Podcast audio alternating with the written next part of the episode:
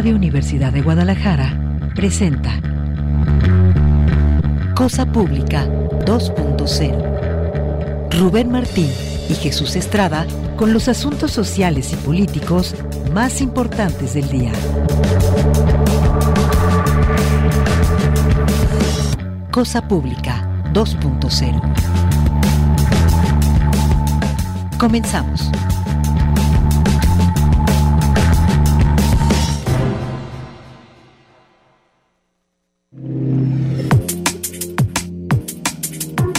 ¿Qué tal? Bienvenidos a Cosa Pública 2.0 eh, aquí en Radio Universidad de Guadalajara. Estamos transmitiendo completamente en vivo desde las instalaciones de la cabina de Radio Universidad de Guadalajara, aquí a un lado del auditorio metropolitano, enfrente del Centro Cultural eh, Universitario, en las instalaciones del sistema de radio, y televisión universitario. Y eh, bueno, pues les agradecemos que nos están acompañando en esta transmisión en este miércoles 28 de diciembre, Día de los Inocentes, en las que muchas de las noticias que tenemos parecerían de broma, pero lamentablemente son una cruel y triste realidad. Muchísimas gracias por acompañarnos. Gracias también a todas las personas que nos escuchan en otras eh, emisoras universitarias en esta red de medios públicos que tiene la Universidad de Guadalajara y también a quienes eh, pueden hacerlo y prefieren hacerlo a través de las redes sociales donde además de escucharnos también nos puede ver a través de las cámaras que tenemos instaladas aquí en Radio Universidad de Guadalajara. En esta tarde vamos a abordar diversos asuntos. Tenemos un primer bloque sobre tema de desaparecidos la primera nota es una, noticia de nuevo terrible, una desaparición masiva, unas eh, de, cuatro personas que desde Colotlán se trasladaron en la zona norte de Jalisco se trasladaron a Zacatecas y ya no, ya no están localizables desde el pasado 25 de diciembre. Vamos a hablar de esto, vamos a dar seguimiento también a los temas de, de este episodio en el que eh, una, una, caravana de sicarios o presuntos miembros del cártel Jalisco Nueva Generación regalaron juguetes, electrodomésticos la semana pasada y también tenemos eh, un recuento que nos presenta el diario NTR acerca del número de desaparecidos en este año 2022, más desaparecidos, menos localizados. Es el título de esta nota de los compañeros del diario NTR. Hay noticias sobre el tema de la guerra informal, también seguimiento al caso Ayotzinapa. Vamos a tener un par de entrevistas, una primera entrevista con Natalia Rojas del Consejo Latinoamericano para la Defensa y Promoción de los Derechos de la Mujer de CLADEN para hacer un balance acerca de la violencia machista, feminicidios, casos emblemáticos de, violencia, como el caso de Raquel, que ocurrieron a lo largo de este año. En la segunda parte del programa vamos a entrevistar a Evangelina Robles. Ella es una abogada que acompaña a los ejidatarios del ejido San Isidro que tienen más de 80 años reclamando la restitución de tierras. Y hacia el final del programa vamos a compartir algunas notas que tienen que ver con temas de salud, de coronavirus y noticias globales. Una tormenta infernal, una tormenta invernal que se convirtió en un infierno para millones de personas en Estados Unidos, en el norte de Estados Unidos, en la costa este especialmente, también una parte de Canadá que ha dejado más de 50 muertos por esta tormenta invernal allá en Estados Unidos. Son los temas que tenemos en esta tarde para usted en Cosa Pública 2.0. Lo invitamos a quedarse el resto de esta hora. Le agradecemos a Alejandro Coronado que nos acompaña en la licencia de producción y a Manuel Candelas en la mesa de controles para hacer posible Cosa Pública 2.0. Vamos con esta primera nota. Tres mujeres y un hombre de Colotlán, Jalisco, desaparecieron en Zacatecas. Se trata de José Melesio Gutiérrez Padilla, Daniela Márquez Pichardo, Viviana Márquez Pichardo e Irma Paola Vargas Montoya. A los cuatro se les perdió el rastro desde el 25 de diciembre en Jerez de García Salinas, Zacatecas. José Melesio Gutiérrez Padilla tiene 36 años y como rasgos físicos tiene la tez morena, ojos cafés, es delgado, tiene el cabello negro, mide un metro ochenta y cinco centímetros y la última vez que se le vio vestía playera blanca, sudadera verde, pantalón de mezclilla y zapatos negros. Se comparte esta descripción evidentemente como la intención de que siempre subrayamos aquí en Cosa Pública 2.0 de multiplicar los ojos, las manos, los corazones para tratar de dar información y poder localizar a estas personas. Por su parte, Daniela Márquez Pichardo tiene 31 años y como rasgos físicos tiene la tez blanca, ojos cafés, es delgada, tiene el cabello castaño, mide un metro setenta y dos centímetros y la última vez que se le vio vestía blusa verde, chamarra negra, pantalón de mezclilla negro y botines negros. Por su parte, Viviana Márquez Pichardo tiene 26 años y como rasgos físicos tiene la tez blanca, ojos cafés, es de complexión regular, tiene el cabello güero, mide un metro sesenta y cinco centímetros y la última vez que se le vio vestía playera roja, chamarra negra, pantalón negro y botas negras. Por su parte, Irma Paola Vargas Montoya tiene 27 años y como rasgos físicos tiene la tez morena, ojos cafés, es delgada, tiene el cabello negro, mide un metro setenta centímetros, tiene un tatuaje en la nuca con la forma de un corazón y la última vez que se le vio vestía playera negra, suéter color perla, pantalón gris y tenis. En caso de saber algo de su paradero, se pueden comunicar, son números de, Zacatecas, aunque son, son, personas que radican en Colotlán, Jalisco, eh, la, última vez que se les vio fue en Jerez, Zacatecas y por lo tanto la información es de la Policía de Investigación del Estado de Zacatecas. El número es 492-922-0507 y 492-922-8959 de la Oficina de la Dirección General de la Policía de Investigación de Zacatecas, que eh, recibe llamadas las 24 horas del día en días y horas hábiles también pueden, se pueden comunicar al 492-345-2996, extensiones 37, 708, 709 y 704. Voy a compartir, es difícil recordar los números, vamos a compartir esta nota en las redes sociales para pues, las personas que quieran eh, compartir esta, esta información y estar al pendiente y si tienen, evidentemente si tienen información, pues evidentemente llamar a las autoridades. Y, se informa en otra nota, la primera es del diario Mural, esta segunda de Notisistema, informan que las autoridades de Zacatecas ya han abierto una investigación para indagar la desaparición de estos cuatro integrantes de una familia procedente de Colotlán, cuyo paradero se desconoce desde el domingo 27 de diciembre, cuando se dirigían a Jerez allá en Zacatecas a pasar las fiestas. Vamos esta, eh, ahora a escuchar un audio del señor Héctor Flores del colectivo Luz de Esperanza y en este nos hace un recuento del seguimiento a lo que ya nos había informado en entrevista el pasado lunes, después del episodio donde eh, una célula de presuntos integrantes del cártel Jalisco Nueva Generación aparecieron en colonias de la zona metropolitana, en una muy céntrica, en la colonia El Retiro, que está prácticamente en el centro de la ciudad, pegada al centro histórico, regalando juguetes y electrodomésticos y bueno, esto generó la molestia porque dice, ¿por qué las autoridades no los detienen? Porque ellos, siendo integrantes de este cártel, seguramente saben y pueden compartir información acerca de la situación de los desaparecidos. Este era el reclamo de don Héctor Flores y en seguimiento a este asunto un oficio la, a la, a la al gobierno del estado en la Palacio Municipal de Guadalajara no se lo recibieron y les pidieron en la, en la Fiscalía Especial les dijeron que era un asunto de competencia federal. Vamos a escuchar este audio de Héctor Flores del colectivo Luz de Esperanza. La, fiscal de desaparecidos eh, se negó a, recibir el documento, eh, incluso él le puso una notita que este es un tema de delincuencia organizada eh, y pues que tengo que hacerla en todo caso, tendría que entregar el documento en la Fiscalía General de la República en el área de, delincuencia organizada. Y como sabemos, no hay célula aquí en, Guadalajara. Tendría que ser en México. Eh, pues parte, eh, eh, lo bueno es que el gobierno del Estado sí, sí recibe el, el, escrito. Esperemos que el gobierno del Estado, el secretario Enrique Ibarra Pedrosa, tenga bien platicar con la fiscal y comentarle en qué sentido es el tema que trae el colectivo, pero eh, pues como siempre, ¿no? La, eh, el tema lo quiere manejar aquí la con el irrestricto apego a la ley como si la fiscalía cumpliera de igual manera nuestros derechos procesales y humanos y hubiera un apego irrestricto a la ley. eso, quisiera que me dieran a entender eso, pero eh, les paso la nota que la fiscal se, negó, de hecho todavía sigo aquí en fiscalía, se niega a recibir el escrito de las víctimas. Este es el audio que ha compartido el señor Héctor Flores del colectivo Luz de Esperanza en seguimiento a este episodio de pues impunidad de una exhibición de impunidad que hacen estos integrantes del cártel Jalisco Nueva Generación que pues sin temor a ser detenidos se detienen durante varios minutos eh, tapando calles en una caravana de 10 vehículos regalando juguetes, regalando electrodomésticos, sabiendo que son impunes y que no les, nada les va a pasar.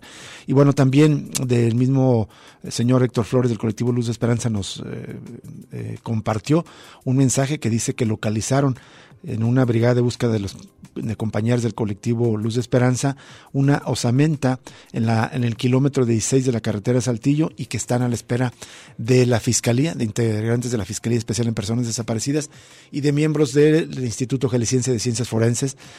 Eh, y bueno, pues aprovechamos estos micrófonos para, para invitar a estas autoridades a que acudan a este lugar donde integrantes de una brigada de búsqueda del colectivo Luz de Esperanza encontraron una osamenta. Vamos a más información. En, el año que está por terminar, este 2022, es el año con más desapariciones en lo que va de la administración estatal que encabeza Enrique Alfaro, pero también el periodo con menos personas localizadas tras ser reportadas como ausentes, según datos del Sistema de Información sobre Víctimas de Desaparición. Si es una nota de Lauro Rodríguez en el periódico NTR. Hasta el 30 de noviembre fueron localizadas 2.576 personas que tenían reporte o denuncia de desaparición de acuerdo con el sistema, el cual muestra la información sobre denuncias ante la Fiscalía Especial en Personas Desaparecidas y reportes ante la Comisión de Búsqueda de Personas Desaparecidas del Estado de Jalisco. En promedio, cada mes se hallaron a 270, 234 víctimas del delito, cifra menor a la de los años anteriores. Escuche usted la cifra. Esto implica que cada día se localizaron a ocho personas, pero esto indica que también hubo muchas más personas reportadas como desaparecidas. Según el CISOVID en 2021 fueron localizadas 3.032 personas, es decir, 253 por mes. En el 2020, 3.150. En el 2019, 3.191 y en 2018, 152. En este caso, solamente se está contabilizando las personas localizadas en el último mes, es decir, en diciembre. En total, 12.101 personas con reporte de desaparición fueron localizadas en Jalisco de diciembre de 2018 a noviembre de 2022, que es el periodo de gobierno del actual mandatario Enrique Alfaro Ramírez, de acuerdo con este sistema. De ese total, 10.211 fueron halladas con vida y 1.890 fueron localizadas sin vida. El año con más desaparecidos eh, en la consulta del CISOBID hecha por NTR también se halló que a falta de diciembre en 2022 han desaparecido 2.217 personas que continúan ausentes a estadística nunca antes registrada en Jalisco, antes de la anualidad presente. 2021 fue el año con más personas desaparecidas con 1.980. La información oficial también refleja que 8 de cada 10 desapariciones del año corresponden a hombres del total hasta noviembre. 1.848 casos son de varones y 369 de mujeres. Las estadísticas del sistema de información revelan también que 28% de las familias que dieron cuenta de una desaparición decidió no acudir a la Fiscalía Especial en Personas Desaparecidas a denunciar y solo depositó su confianza en la Comisión Estatal de Búsqueda para Acciones de Rastreo, entre las que se incluye la creación de una cédula de búsqueda. De los 1.217 casos registrados hasta 2022, 627 se quedaron únicamente en el reporte y no se acudió al Ministerio Público. Según el CISOBIT, en Jalisco hay 13.786 personas sin localizar, de las que 7.780 desaparecieron de 2019 a noviembre de 2022, es decir, durante la actual administración. Sin embargo, la cifra es menor a la reportada en el Registro Nacional de Personas Desaparecidas, el cual señala que la entidad hay 15.038 víctimas de desaparición. Y un dato que siempre subrayamos cuando señalamos este registro es que este, este, eh, estos datos, estas cifras que reporta el gobierno de Jalisco hacia el registro nacional están rasuradas, están desapareciendo, desaparecidos, porque desde marzo de este mismo año prácticamente ese registro quedó rasurado y no se ha actualizado prácticamente está estacionado en esta cifra de 15.030 desaparecidos. Bueno, y en esta nota de Lauro Rodríguez también se enfatiza que desde el primer año de la administración estatal los casos de desaparición de mujeres comenzaron a multiplicarse. Además, la información del CISOVID indica que 2022 hasta noviembre es, es ya el año con más mujeres desaparecidas al registrar 369. En 2021 fueron 352 reportes de mujeres desaparecidas, en 2020 240, en 2017 187 y en 2018 193. En los años previos las desapariciones de mujeres en Jalisco se contabilizaban en decenas y no en centenas, tal como ocurre durante el actual gobierno. En 2017 fueron 99 denuncias, en 2016 71, en 2015 y 14 56 en cada año, en 2013 75, en 2012 59. Es decir, de 2012 a 2022 las denuncias por mujeres desaparecidas crecieron en más de 525%. Es un dato muy, muy significativo, muy relevante que subraya Lauro Rodríguez en esta nota. Y finalmente les vamos a compartir esta nota del diario Mural y en esta eh, eh, nos cuenta cómo aumentan el número de fosas perdón, corrijo, es una nota del diario, el diario Milenio y nos cuenta el caso de las fosas. Morgues repletas de personas fallecidas sin identificar y bolsas con restos humanos por examinar son resultado del hallazgo de al menos 21 fosas clandestinas en Jalisco durante este año, donde se recuperaron más de 200 cuerpos y 130 bolsas de plástico.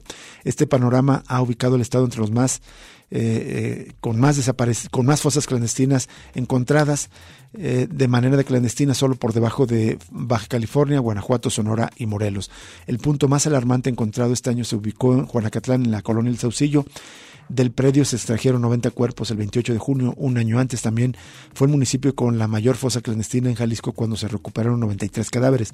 En el área metropolitana de Guadalajara se han descubierto la mayoría de las fosas, en Zapopan 4, 3 en San Pedro, Tlaquepaque, 2 en Tonalá y una en El Salto. Sin embargo, Tlajomulco es el municipio con más puntos de inhumación clandestino con 7. La primera se encontró el 13 de enero en el Zapote de Valle, donde se recuperaron a cuatro personas, las demás se localizaron una bodega del fraccionamiento Villas de la Hacienda con cuatro cuerpos en el poblado de San Agustín con diez bolsas con restos humanos en el fraccionamiento Los Cántaros con ocho en Lomas del Sur con 17 bolsas de restos humanos en el Mirador con 54 eh, partes de cadáveres y el Zapote con 31 cuerpos.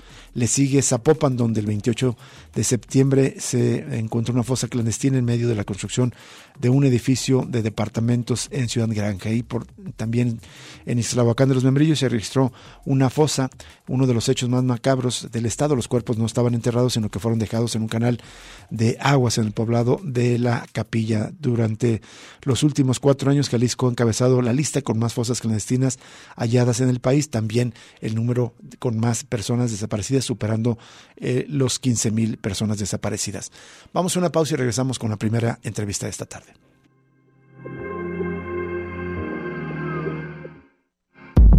Cosa Pública 2.0 se enriquece con tu opinión.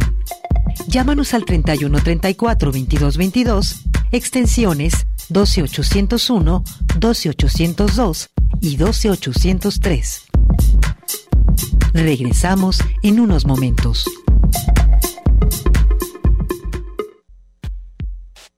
Cosa Pública 2.0. Regresamos.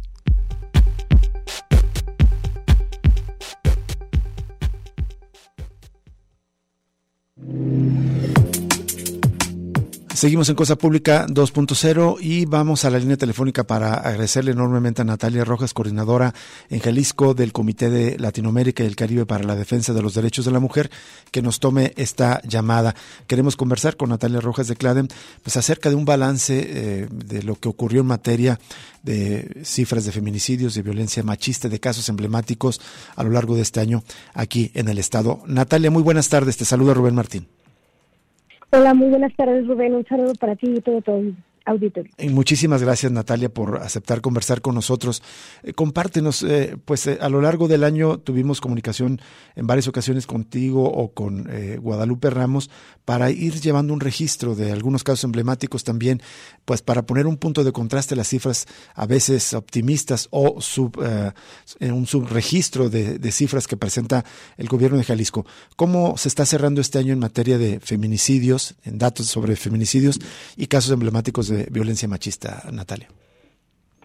Sí, claro, pues bueno, es muy importante eh, en este cierre del año y, durante el próximo año que sigue, pues seguir monitoreando la violencia contra las mujeres, sobre todo porque hay que hacer el énfasis que es el Estado mexicano quien tiene la obligación de erradicar todos los tipos de violencias contra las mujeres.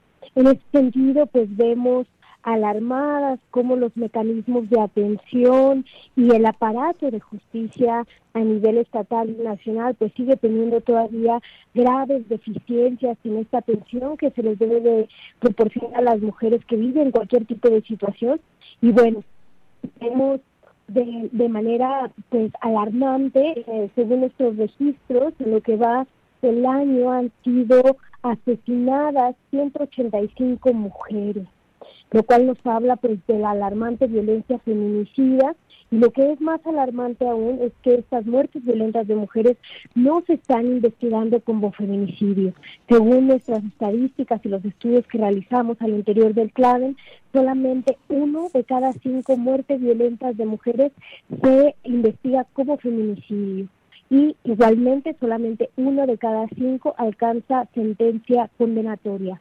Lo que vemos, pues, esas graves deficiencias en la implementación de la justicia, en donde vemos, pues, estas dependencias que deben de brindar esta atención integral, pues vemos que sigue habiendo pues falta de personal, ¿no? O falta de personal calificado y capacitada y capacitados para poder dar esta atención oportuna. Seguimos viendo un centro de justicia rebasado, ¿no? En donde las mujeres que van a presentar sus denuncias tienen que pasar cerca de 10 a 14 horas para que les tomen sus declaraciones.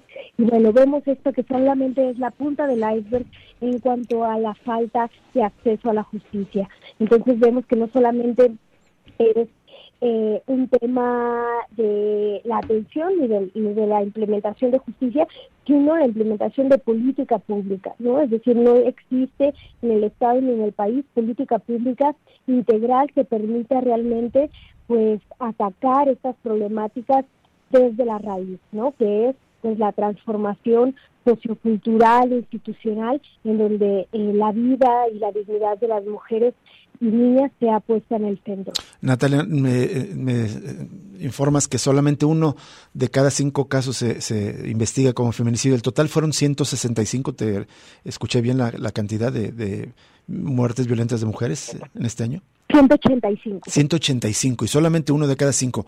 ¿Por qué ocurre esto? ¿Por qué los otros cuatro no se investigan como feminicidios? Pues mira, es importante decirlo que tenemos ya sentencias de la Suprema Corte de Justicia de la Nación que establece de manera obligatoria que toda muerte violenta de mujer tiene que ser investigada como feminicidio hasta que se demuestre lo contrario. Sin embargo, pues seguimos viendo que a las autoridades no les queda claro qué es la perspectiva de género, cuál es la perspectiva de derechos humanos para atender las investigaciones con la debida diligencia. Seguimos viendo instituciones como la Fiscalía que eh, sigue pues revictimizando y criminalizando a las mujeres por la misma violencia en su contra, ¿no? Tú decías de casos paradigmáticos, pues muestra ellos el caso de Luz Raquel, ¿no? eh, quien fue víctima de feminicidio y veíamos, pues bueno, cómo de manera sistemática, ¿no? La Fiscalía del Estado daba estas ruedas de prensa para revictimizar y para seguir líneas de investigación que culpabilizan a las propias víctimas de la violencia en su contra. Y pues vemos que esto no es un asunto aislado de la Fiscalía de Jalisco, sino que es, es un patrón en la, en la mayoría de las fiscalías del país, lo que nos habla de una cultura machista y misógina que sigue imperando en las instituciones del Estado. Así es. ¿no? es decir, no hay la voluntad política para realmente eh, implementar la perspectiva de género y el marco de derechos humanos de las mujeres. Natalia Rojas, hemos visto un patrón en el caso de, eh, de las cifras eh, y las investigaciones en el caso de los delitos por desaparición de personas que el gobierno del Estado, eh, pues parece ser que de manera deliberada dejó de estar contabilizando el número de personas desaparecidas. El registro, las cifras ante el registro nacional están rasuradas, están estacionadas desde el mes de marzo todo indica que con una eh, intención deliberada de, de, no ir alimentando estas cifras eh, para evidentemente minimizar este problema. ¿Crees que esté ocurriendo lo mismo por parte del gobierno del Estado en el caso de feminicidio? Es decir, de manera deliberada no se investiga, no se, catal, no se clasifican como feminicidios para decir que es un delito a la baja, como ha presumido el gobernador Enrique Alfaro. Definitivamente, lo que vemos es pues cifras maquilladas a modo justamente pues para avalar las acciones ineficaces de los gobiernos en turno, ¿no? Y esto hay que decirlo, se viene repitiendo de manera sistemática en todo el país y en las diferentes eh, administraciones. Y hay que decirlo, la falta de indicadores de calidad respecto a la violencia contra las mujeres es violencia institucional. ¿No? El que maquillen datos, el que no se cuenten con estadísticas de calidad, certeras, que nos permita identificar si verdaderamente la política pública está funcionando o no. Eso es violencia institucional, ¿no? Que definitivamente pues nos habla, ¿no? De la falta de voluntad política para hacer frente a una problemática que representa una de las mayores crisis en derechos humanos que vivimos en el país, ¿no? La violencia en contra de las mujeres, niñas y adolescentes. Y bueno, en el caso también de la desaparición de niñas, adolescentes y mujeres, pues vemos como de manera reiterada eh, el Estado no eh, nega esta esta grave crisis y no solo eso sino que tiende a revictimizar y a criminalizar a las mujeres, ¿no? Es decir, en, en donde estaba, eh, eh, seguro se fue con el novio, seguro es un problema familiar, etcétera, ¿no? Siempre minimizando, criminalizando y revictimizando a las mujeres y niñas y que hay que decirlo, eso entorpece las investigaciones y hace que, que, no se esté buscando con la debida diligencia a esas mujeres, a esas niñas, y, sabemos que las, las primeras horas después de una desaparición pues son vitales para encontrar con vida a esas mujeres, a esas niñas y a esos adolescentes, y sin embargo esta revictimización y criminalización pues es una de las grandes barreras que, que representa el, acceso a la justicia. Y entonces, eh, pues bueno, estamos muy preocupados por, por ello. Justo ahora que hablas de revictimización, y ya lo mencionaba, se vivió un caso eh, ejemplar, un caso paradigmático con el caso de Luz Raquel, este caso de esta mujer que a, a quien se le prendió fuego, fallece a consecuencia de estas quemaduras y sin embargo, en lugar de investigar, y tratar de, dar con los responsables, pues eh, lo que vimos fue que se eh, revictimizó a la propia Luz Raquel de este incidente. ¿Qué nos dice este caso paradigmático de Luz Raquel que ocurrió en este año, Natalia Rojas, de cómo investiga y cómo enfrenta el gobierno de Jalisco estos casos de feminicidios? Claro, pues nos demuestra que están más interesados en cuidar su imagen pública y justamente maquillar datos, estadísticas, lejos de llegar a la verdad y garantizar el acceso a la justicia a las mujeres. El caso de Luz Raquel fue el ejemplo paradigmático de estas fallas estructurales y sistemáticas en diferentes estructuras del Estado que deberían de garantizar el acceso a la justicia para las mujeres, ¿no? Y tan es así que dichas autoridades pues fueron llamadas ante el Congreso del Estado, ¿no? Hay que decirlo, la propia Fiscalía, las comisarías eh, de policías, la propia Secretaría de Igualdad Sustantiva, es decir, todas estas autoridades que tienen incidencia en garantizar la perspectiva de género, los derechos humanos de las mujeres y que sin embargo pues no se eh, no se está viendo reflejada la política pública y estos cambios no es decir a dónde se está yendo la política pública eh, qué está sucediendo realmente con, con, con los temas con la violencia está disminuyendo o no ¿no? Es decir, no se cuentan con estos eh, estándares de, de indicadores y eso pues también hace que los recursos, que los pocos recursos que, que se asignan para las mujeres pues no lleguen realmente a donde tienen que llegar, ¿no? Y entonces, bueno, vemos estas fallas sistemáticas. Eh, finalmente, eh, Natalia Rojas, algo que creo aprendimos, lo digo también eh, en primera persona, en este año es algo que no es nuevo, sin embargo, pues se empezó a, a, conocer como violencia vicaria y tuvimos varios casos también a lo largo de este año que nos revelan que es un problema bastante grave este tipo de violencias contra las mujeres. Así es, lo que hemos visto en los últimos años es cómo pues el, sistema patriarcal también pues se actualiza y toma estas nuevas modalidades de violencia que hasta la fecha pues no han sido reconocidas plenamente en, en esos sistemas de impartición de justicia, ¿no? Ya lo veíamos en su caso, por ejemplo, con la ley Olimpia, ¿no? Que en donde se visibilizaba la violencia sexual digital como una nueva modalidad de violencia, pues lo mismo sucede con la violencia vicaria, ¿no? Esta violencia que los perpetradores ejercen eh, en contra de sus hijas y de sus hijos con la finalidad de seguir controlando, violentando y vulnerando a las mujeres con las que alguna vez compartieron algún vínculo eh, sentimental de pareja, etcétera, ¿no? Entonces vemos cómo eh, estas nuevas modalidades eh, de violencia muchas veces han sido invisibilizadas por el Estado, ¿no? Y justamente es las exigencias de las mujeres porque sean entendidas, prevenidas y sobre todo sancionadas.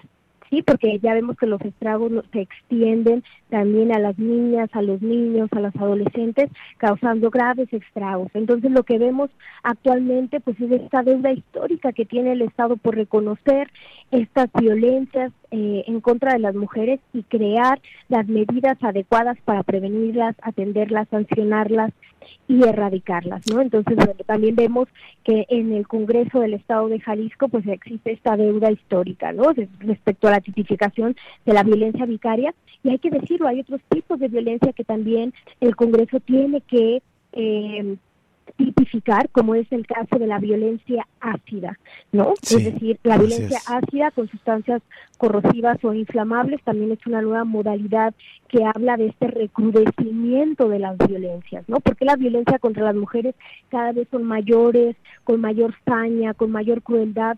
Eso nos habla de que realmente la política pública para cambiar estos factores eh, sociales, institucionales, por erradicar esta cultura machista, misógina, pues todavía nos queda un largo camino por recorrer y, bueno, es, es importante eh, exigirle al Estado que haga lo propio, ¿no? Pero también como sociedad civil, pues cuestionarnos, ¿no? ¿Por qué está sucediendo este recrudecimiento de la violencia y que todas y todos somos parte de, garantizar, ¿no? Que todas las personas, sobre todo las mujeres, las niñas y las adolescentes puedan vivir vidas dignas y libres de violencia. En, en conjunto, Natalia Rojas, entonces fue un año, un mal año eh, para, eh, digamos, la seguridad de las mujeres. Hubo muchos episodios de violencia hacia las mujeres. Así es, definitivamente vemos, por ejemplo, según el sistema eh, de la, eh, bueno, perdón, a ver, según la, las propias estadísticas que arroja el Estado, vemos como delitos como es el abuso sexual, que también ha incrementado en, en este en este año, ¿no? A octubre se habían contabilizado 2.576 eh, violaciones en contra de mujeres, niñas y adolescentes. Y bueno, sabemos que de este delito hay una gran cifra negra justamente por todo el estigma que existe en contra de la violencia sexual y de las mujeres que han sufrido esta.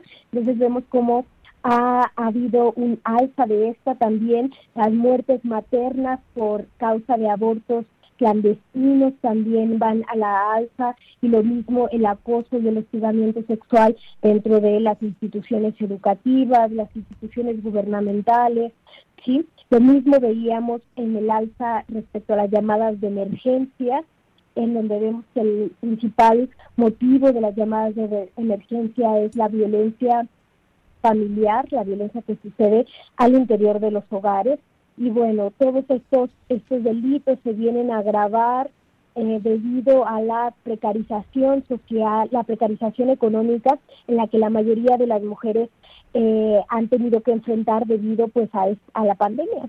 la pandemia eh, exacerbó la feminización de la pobreza haciendo pues los contextos muchísimo más difíciles para las mujeres y que éstas puedan salir de la situación eh, de las situaciones de violencia, ¿no? Entonces definitivamente vemos un panorama eh, pues difícil en cuanto a la violencia contra las mujeres, pero no me gustaría cerrar el análisis solamente con esta negatividad, sino también me gustaría aportar que ante esta grave problemática de violencia contra las mujeres, algo que hemos visto notoriamente es pues las exigencias de las mujeres, ¿no? Cada vez las mujeres, las niñas y las adolescentes estamos menos dispuestas a quedarnos calladas, a soportar este tipo de violencias. Cada vez las mujeres nos hemos organizado para crear estas redes de apoyo, de acompañamiento, de justicia alternativa, ¿no? Entre nosotras ante la inacción del Estado y bueno, lo vemos en la toma de conciencia, ¿no? Donde hemos visto también a la par en estos últimos años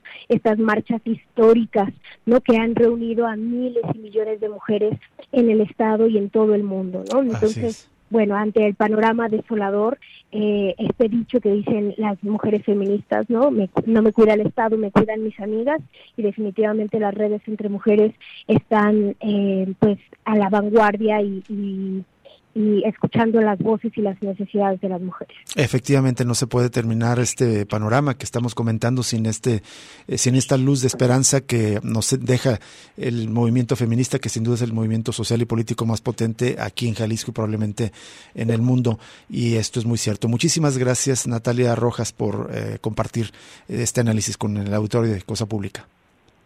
Muchísimas gracias a ustedes y bueno, seguiremos un 2023 exigentes y vigilantes de que los derechos humanos de las mujeres sean respetados, garantizados, sobre todo el derecho humano a vivir vidas libres de violencia. Así sea, y estaremos en contacto el, próximo año también, Natalia. Gracias de nuevo.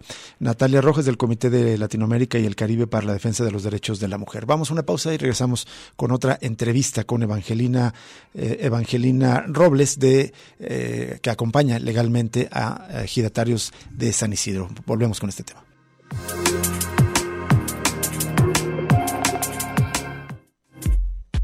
Ya regresa Cosa Pública 2.0 con Rubén Martín y Jesús Estrada.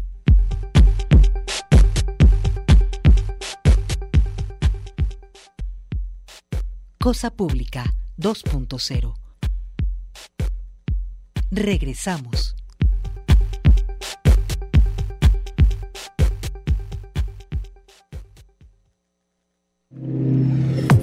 Seguimos en Cosa Pública 2.0. Vamos nuevamente a la línea telefónica y en esta ocasión saludamos con muchísimo gusto a Evangelina Robles. Ella es abogada y ha acompañado a los ejidatarios del, eh, del ejido San Isidro municipio de San Gabriel desde hace eh, varios años en una lucha por restitución de tierras y se espera que el próximo mes pues haya una fecha importante para que se cumpla esta restitución de tierras que fueron invadidas y que recientemente están en manos de una empresa ah, extranjera agroindustrial. Evangelina Robles, muy buenas tardes, ¿cómo estás? Eh, ¿Me escuchas, Evangelina? Ah, tenemos un momento, un problema técnico. A ver. Evangelina. Ah, si no estabas escuchando. Si no estabas escuchando. Sí. A ver, un momento. Hola, buenas tardes. Déjame ver si puedo ponerte en el cable para pasar a la, a, la cabina. Gracias. Ah, ¿Nos escuchas, Emanuel? Ah, ¿Ya nos escuchas, Evangelina? No, no, no. Estamos teniendo eh, problemas. A ver, vamos a tratar de hacerlo así. Evangelina, ¿me escuchas? Sí. Ah, bien, lo ponemos así directo. Muchísimas gracias por aceptar eh, conversar con nosotros, Evangelina. ¿Nos explicas eh, este un resumen de este conflicto de tierras de ejido de San Isidro en el municipio de San Gabriel? Bueno, este es un caso muy interesante y también importante porque se trata de un caso de rezago agrario, como le llamamos los abogados. Este, se les entregaron, se les dotaron de tierras a este grupo de ejidatarios en 1939 y les otorgaron 556 hectáreas, de las cuales 280 no lograron entregarse en ese momento porque decían que no se habían podido identificar las tierras.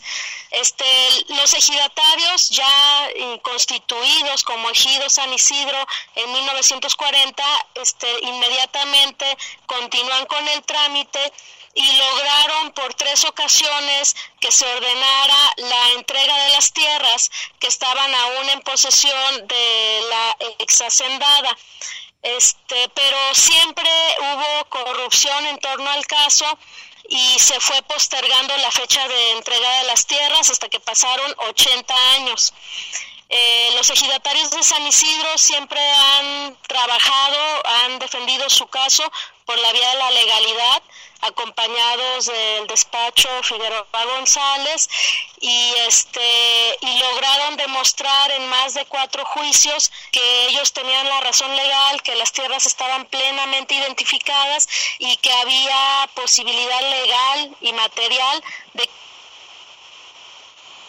Sí, eh, perdimos contacto con Evangelina. Vamos a volver a, realizar la llamada para poder eh, continuar con este, con este caso sin duda tan, tan relevante que nos eh, habla pues de, de, esta situación de uno de los conflictos agrarios más importantes. Vamos a aprovechar para hacer el corte de estación y regresamos con esta llamada de nuevo con Evangelina Robles.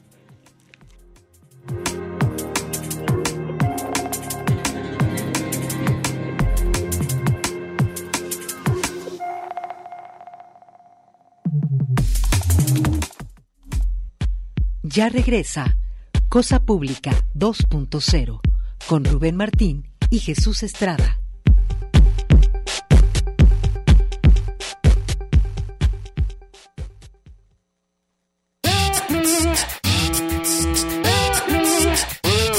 Radio UDG, la radio que llevas en tus mejores momentos. Soul, rock, reggae, jazz, psicodelia, funk, folk, pop, afrobeat y demás hilos con el velador groovy. Escúchanos por la madrugada, escarbando lo nuevo y viejo de la fonoteca de Radio Universidad con el velador groovy, groovy, groovy, groovy, groovy.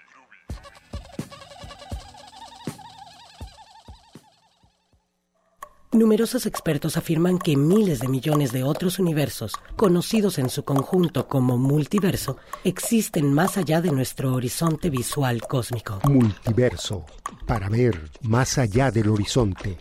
Todos los sábados a las 11 de la mañana en Radio Universidad de Guadalajara. ¿Sabes qué suena en tu ciudad?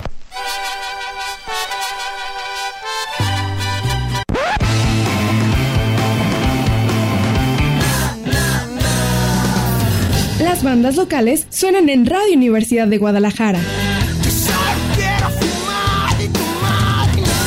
De la ciudad a tus oídos. Zoom.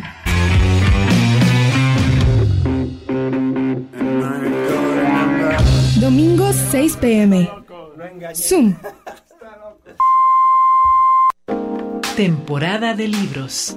Un espacio para conversar con las voces de la literatura que escriben en nuestra lengua. Tus primeros relatos entraron por las caracolas de las orejas. Luego llegó el colegio, los palotes, los redondeles, las letras, las sílabas. En ti se ha cumplido, a pequeña escala, el mismo tránsito que hizo la humanidad desde la oralidad a la escritura. Miércoles 4 de la tarde, en Radio Universidad de Guadalajara. Cosa Pública 2.0. Regresamos.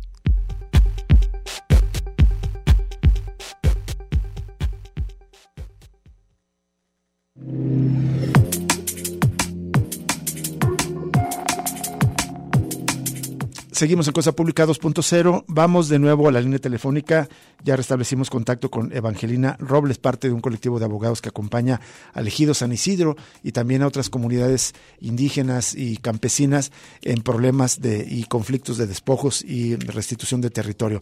Evangelina, nos hacías un resumen de cómo el ejido San Isidro eh, tuvo una dotación desde el año 1939 eh, por más de 536 hectáreas, sin embargo, estaban por restituir 280 hectáreas. ¿Me escuchas? Híjole, de nuevo. ¿Me oyen? Ah, sí, sí, te escuchamos Ay, ahora sí, perfecto. Perfecto. Adelante. Este, les contaba que, bueno, ha sido una lucha muy larga de 80 años para demostrar que las 280 hectáreas que estaban pendientes de entregárseles sí existían y había posibilidad legal y material de que se les entregaran. Ellos lograron a través de cuatro litigios demostrar y ganarle a la empresa Nutrilite, que es filial de Angway Internacional, que ellos tenían la razón. y ahora este, las autoridades del sector agrario encargadas de la ejecución de resoluciones presidenciales revisaron el expediente y después de un análisis de varios meses concluyeron que sí había posibilidad jurídica y material de restituirles la tierra, de entregárselas. Y este y entonces la, el primer intento de ejecución fue el último día del mes de junio de este año. Este hubo algunas complicaciones, entonces se postergó al 14 de julio, día que sí que se concretó este hacer el deslinde de las 280 hectáreas, se identificaron plenamente y se hizo la entrega jurídica de estas 280 hectáreas. Físicamente se entregaron 120 y 160 quedaron este, eh, pendientes para entregarse a más tardar el próximo 14 de enero. La razón de otorgarle seis meses a la empresa Angway fue porque la ley aplicable, que es la antigua ley agraria, este, porque es un asunto de rezago agrario, este, otorgaba seis meses máximo a quien tuviera la posesión de las tierras para que cosechara si tenía algún producto agrícola sembrado. Entonces, y, era el caso, era el caso, Amway sí tenía sembrado esas, esas 160 hectáreas. Bueno, este, supongamos que sí, en realidad hubo una simulación de que estaban cultivadas todas, porque la realidad es que las tierras no estaban cultivadas porque tuvieron un castigo por parte de la certificadora de que los certifica de que son orgánicos. Hace año y medio vinieron a hacerles una inspección, encontraron que había residuos de glifosato y otros agroquímicos en la tierra entonces les pusieron una multa y les castigaron las tierras durante dos años, no las podían cultivar.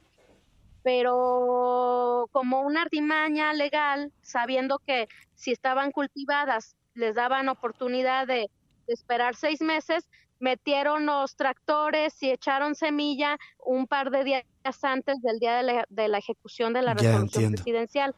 Entonces fue eh, una, Entonces, bueno. Una simulación más bien, ¿verdad? Como dices. Exacto. Eh, sí había este, algunas fracciones del terreno cultivados con romero, limón y otras plantas, pero no era el total. Era aproximadamente un, pues una fracción. Pero bueno, se le otorgaron esos seis meses y esos seis meses se cumplen el día 14 de enero y ya no tienen ningún otro este término que se les pueda otorgar. Este, ese es un término definitivo y bueno, lo que sucedía en estos seis meses es que ya elegido, ya tiene sus documentos, que ya están este, inscritos en el Registro Agrario Nacional. Esto quiere decir que las 280 hectáreas, la, la totalidad ya son propiedad ejidal, ya están este, inscritas en, como ejido, ya son del ejido San Isidro y solamente de esas 280 están en en posesión 160 de la empresa y tiene que entregarlas porque ya son ejidales, no, no hay duda sobre esto. Así es. Eh, eh, eh, ¿Cuántos ejidatarios son los que van a tomar posesión de estas hectáreas y cuál es, digamos, el objetivo de, el, uso que le van a dar a esta, a esta tierra, Evangelina? Bueno, el ejido está conformado por 92 ejidatarios y pues ellos ahorita lo, lo que más sueñan es pues que les ya les hagan la entrega total de las tierras. Esta generación ya son nietos y algunos son bisnietos de los ejidatarios originales. Entonces está llegando de manera tardía el acceso a la justicia y lo que ahorita quieren ellos es este pues organizarse, ya han, bueno, han tenido seis meses, lo que ya tienen en posesión lo sembraron de manera colectiva, han estado haciendo planes, tienen muchos sueños y lo que ahorita ellos dicen pues es que lo que quieren es tener una mejor calidad de vida, una vida digna en el campo, lejos de, por ejemplo, la población de San Isidro está rodeada por 80 hectáreas que son de de los nietos de los hacendados de la hacienda San Isidro, este, esas 80 hectáreas quedaron en propiedad de ellos y están sembradas de aguacate. Ese aguacate se fumiga dos veces a la semana y está generando muchas enfermedades en el centro de población de San Isidro. Entonces, el beneficio de estas tierras va a ser muy grande, beneficia a los ejidatarios, pero también a sus familiares. Y pues lo que ahorita ellos quieren es soñar eh, un nuevo centro de población, este, cultivar sus tierras, no están pensando en rentar ni en nada, porque dicen, pues lo que queremos ahorita es tener nuestras tierras y ya después con el tiempo nos vamos a ir organizando. Ellos han sido pioneros en agricultura orgánica y agroecológica en el sur de Jalisco y nosotros pensamos que esta es una oportunidad de recuperar los suelos que han estado en manos de la agroindustria por por lo menos 30 años y es una oportunidad de, de darle también un revés a lo que está generando el cambio climático. Exactamente, porque eh, buena parte de, de, los problemas ambientales que tenemos es por eh, esta, eh, sistemas modernos de, de, producción agrícola, agroindustria, que genera diversos efectos de contaminación y devastación ambiental. ¿Nos abundas un poco este contraste entre lo que es la, la agroindustria, los monocultivos, como ese sembradío de 80 hectáreas de aguacate que nos acabas de comentar, contra la agricultura más tradicional, orgánica, eh, que nos, eh, que, con la que eh, quieren trabajar los ejidatarios de San Isidro, Evangelina Robles? Sí, pues yo creo que la primera diferencia es que la agroindustria, este, su objetivo principal es recabar dinero, no producir alimentos. Entonces, pues este, lo que están produciendo es agave, aguacate, eh, productos para la exportación como las berries, uvas, uvas. Entonces, todos estos no son alimentos. La agricultura campesina, agroecológica, lo que propone es cuidar los suelos, mejorar la biodiversidad y producir alimentos principalmente. Donde se están instalando toda la agroindustria en el sur de Jalisco, están talando totalmente lo que hay, toda la cobertura vegetal y esto no solamente se pierde la diversidad de la flora, sino también de la fauna, porque al no haber nada sobre el suelo más que, por ejemplo, parras de uva, pues entonces todos los animales locales no tienen que comer. Entonces sí se está perdiendo mucha biodiversidad en flora y fauna y además también esta manera industrial de producción este, requiere muchísimos miles y millones de litros de agua utilizados para la exportación.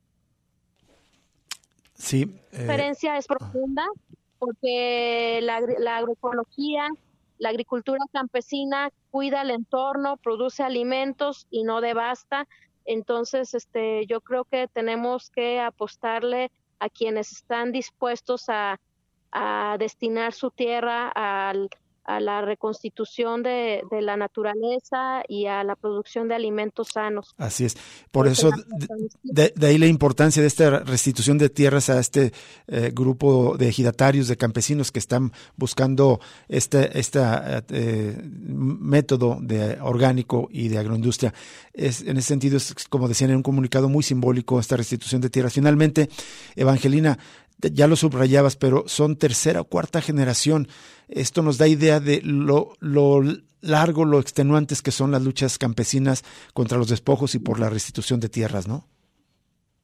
Así es. Mira, este caso es emblemático porque están accediendo a la justicia, lo demostraron por todas las vías frente a un gigante corporativo como es Sangway. Actualmente la empresa ya anunció en octubre que va a demandar al Estado mexicano por violaciones a las reglas de operación del Tratado de Libre Comercio y están diciendo que el, el, tema es que les están expropiando la tierra para beneficio privado. Entonces, este, bueno, primero, pues aclarar que no es una expropiación. La empresa claro. desde que compró, compró sabiendo que eran tierras en conflicto legal. Ellos contrataron un despacho que durante 30 años estuvo este, alargando el juicio y ganando tiempo para poder ellos explotar las tierras y, y hacerse ricos este, a costillas de tierras campesinas. Eh, y bueno, y por último ellos están demandando por 3 mil millones de pesos.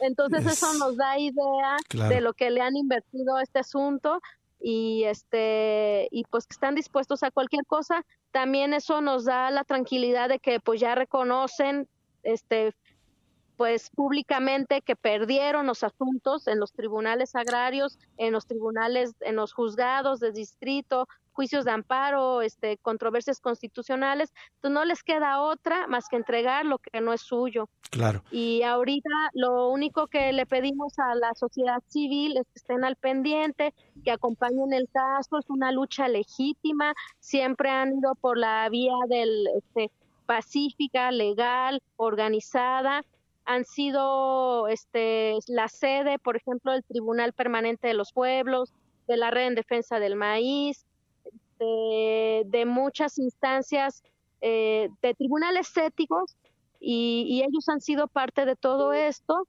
buscando la justicia, presentaron su caso en Naciones Unidas en Ginebra en 2017 para demostrar cómo las empresas transnacionales violan las leyes en los países en los que están trabajando. Entonces es un caso que ha ido a todas las instancias a demostrar su razón legal e histórica. Hay que acompañarlos. También han surgido grupos externos que algunos vienen desde la Ciudad de México que han intentado dividir al ejido. Nosotros nos queda muy claro que que los únicos beneficiados de eso son la empresa, entonces suponemos que están pagados por la empresa porque no hay ninguna otra razón, pero no han logrado mermar porque es una organización muy antigua de 80 años. Muy bien, Evangelina, se nos agotó el tiempo, pero te agradecemos enormemente que nos hayas tomado esta llamada, nos expliques y si te parece estaremos al pendiente el próximo 14 de enero, eh, volveremos a tener un enlace para pues eh, eh, certificar que ya los ejidatarios de San Isidro ya son de nuevo recuperaron sus tierras. Muchas gracias, Evangelina. Gracias, buenas tardes. Buenas tardes. Nos vamos de Cosa Pública 2.0, mañana y pasado programas especiales, le deseamos buen fin año y nos escuchamos nuevamente el próximo lunes ya en el año 2023. Hasta entonces, gracias, que la pase bien. Radio Universidad de Guadalajara presentó Cosa Pública 2.0. Rubén Martín y Jesús Estrada con el análisis crítico de la actualidad. Cosa Pública 2.0. Gracias por escucharnos.